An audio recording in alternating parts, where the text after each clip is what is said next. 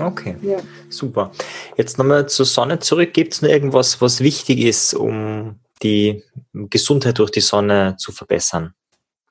Ja, ein Tipp war vielleicht noch, was ich mir zuerst noch gedacht habe. Also eigentlich haben wir ein natürliches Gespür dafür, wann es genug von Sonne ist. Und zwar einfach, wenn wir merken, dass, äh, dass uns einfach so unangenehm heiß wird, dann mhm. wird es Zeit raus aus der Sonne. Also es gibt ja viele, die sich dann zwingen, da weiter zu braten. Na, das ist nicht gut, raus aus der Sonne. Mhm. Äh, oder, oder es kann also ja, brennen, also, also leichtes Kribbeln, brennen, also irgendein verändertes Gefühl auf der Haut sein. Ah, das ist ein, ein, ein klares Signal raus aus der Sonne. Aber meistens kommt sogar das Hitzesignal vorher. Also einfach, wenn man sich irgendwie unwohl fühlt in der Sonne, dann sie nicht quälen und sagen, na, ich muss jetzt meinen Vitamin D-Wert erhöhen, sondern einfach raus.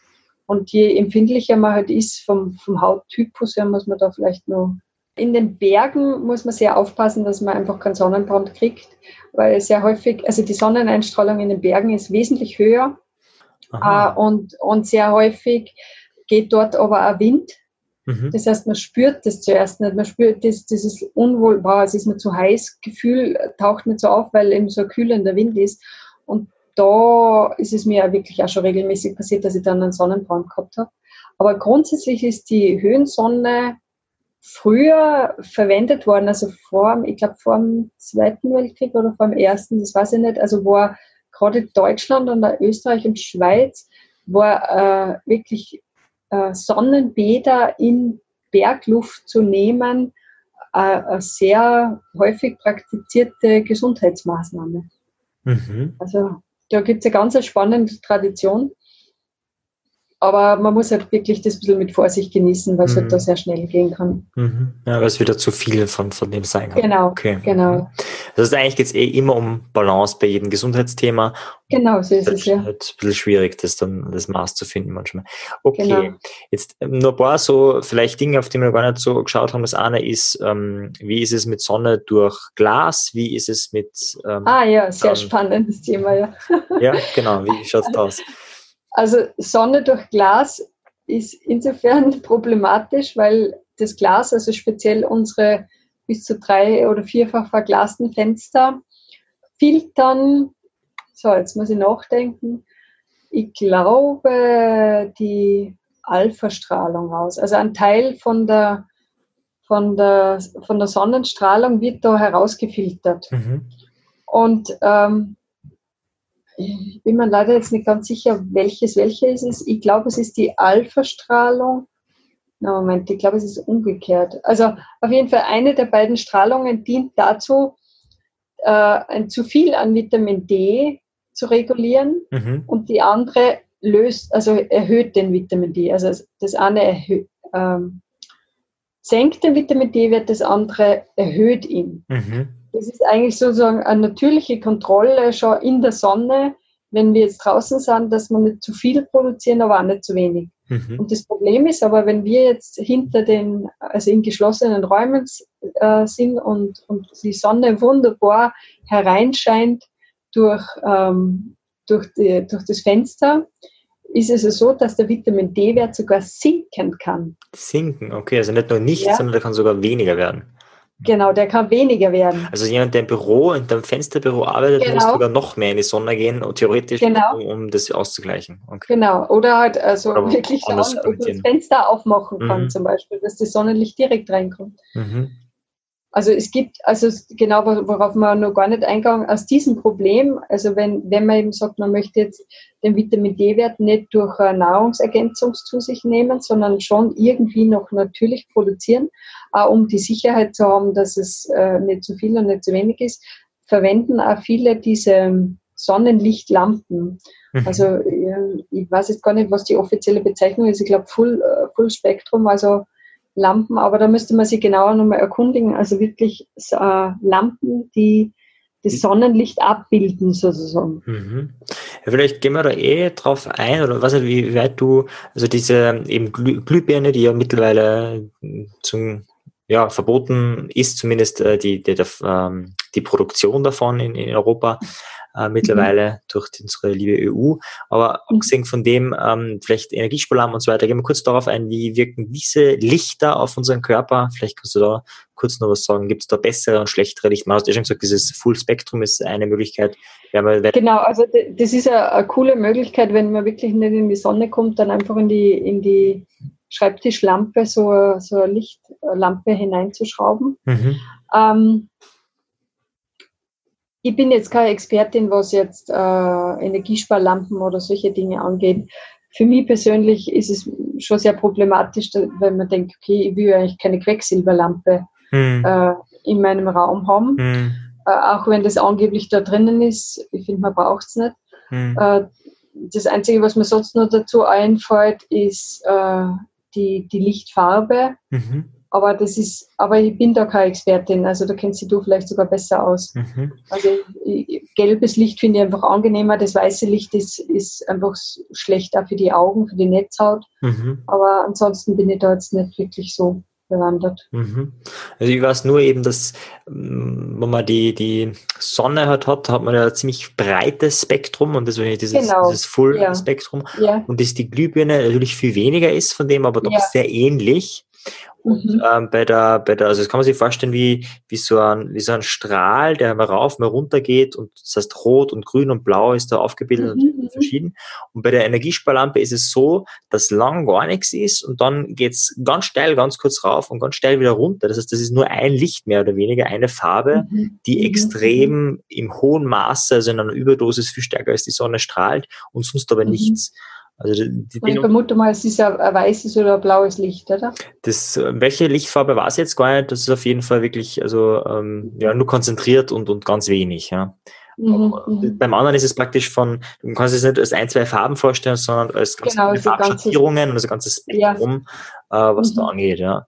Okay. Ja. Wie, wie ist das im Solarium zum Beispiel? Warst du da was? Ist das, ist das ein gutes Licht oder?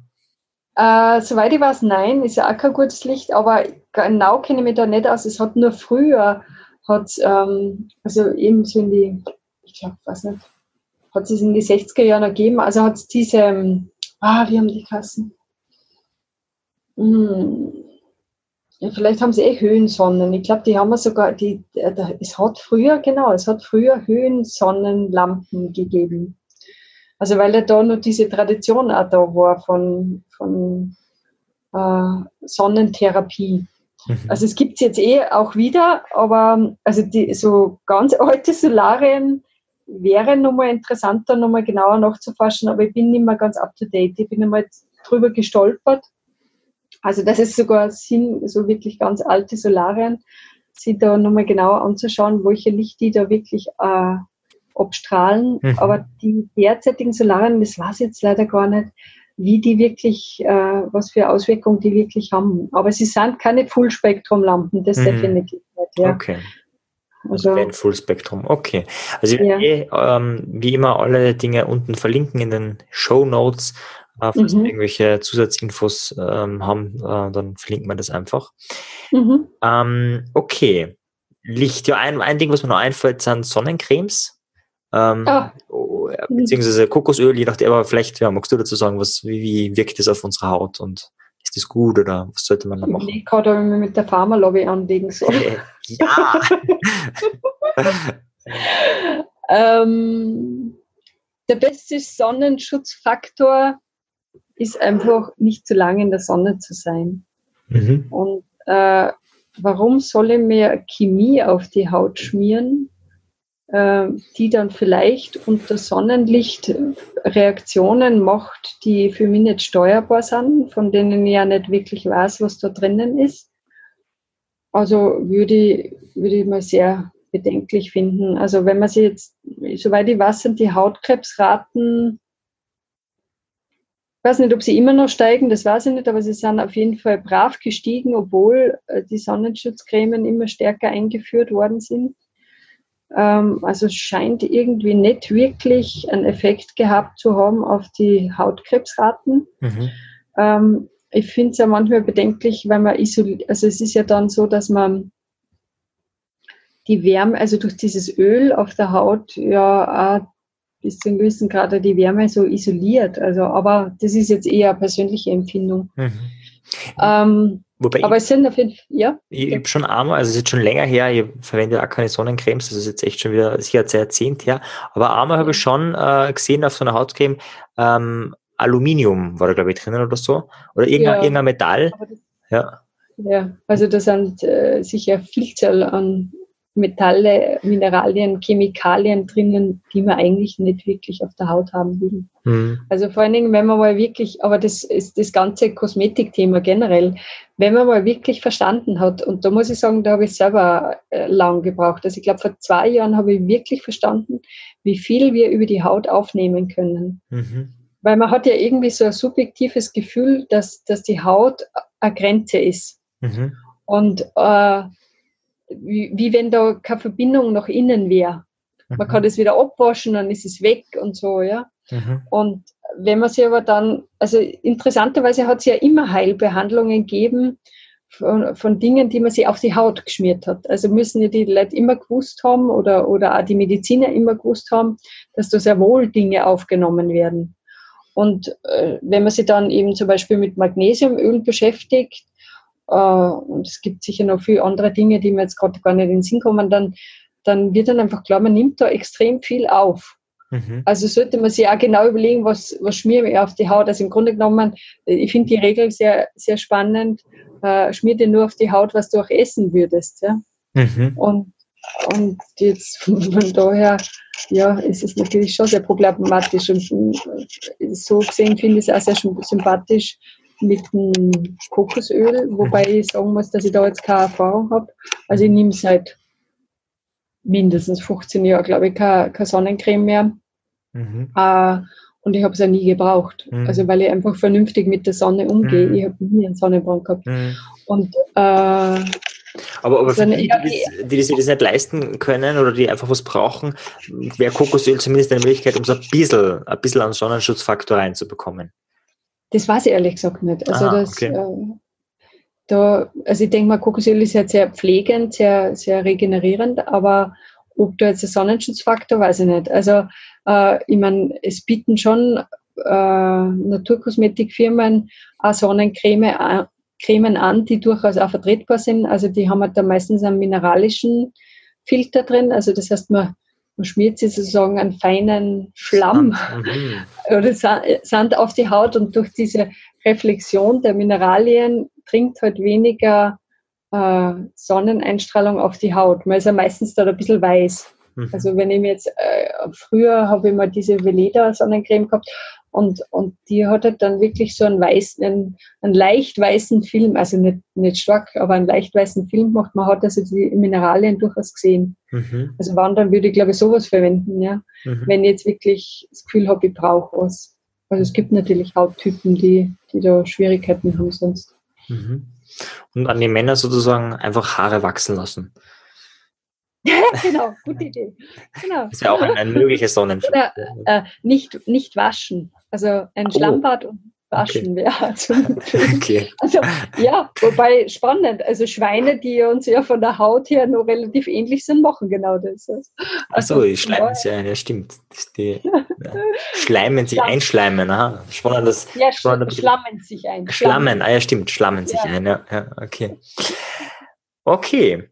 Gut, gibt es noch irgendwas zum Thema Sonne, was für die Gesundheit wichtig ist? Also das Thema Sonne ist ein Riesenthema. Mhm. Es hat einfach extrem viele Auswirkungen auf alle. Also, also du hast eher schon die Stimmungen genannt, also jetzt Depressionen und so weiter. Äh, aber ich glaube mal so die wichtigsten Dinge haben wir, glaube ich, abgedeckt.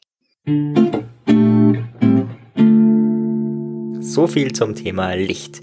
Wenn du noch mehr Interesse hast, komm in die Facebook-Gruppe. Sie ist in den Shownotes verlinkt. Dort kannst du deine Fragen stellen. Dort kannst du deine Anregungen zum Podcast geben. Wir freuen uns auf dich. Bis dann. Ciao.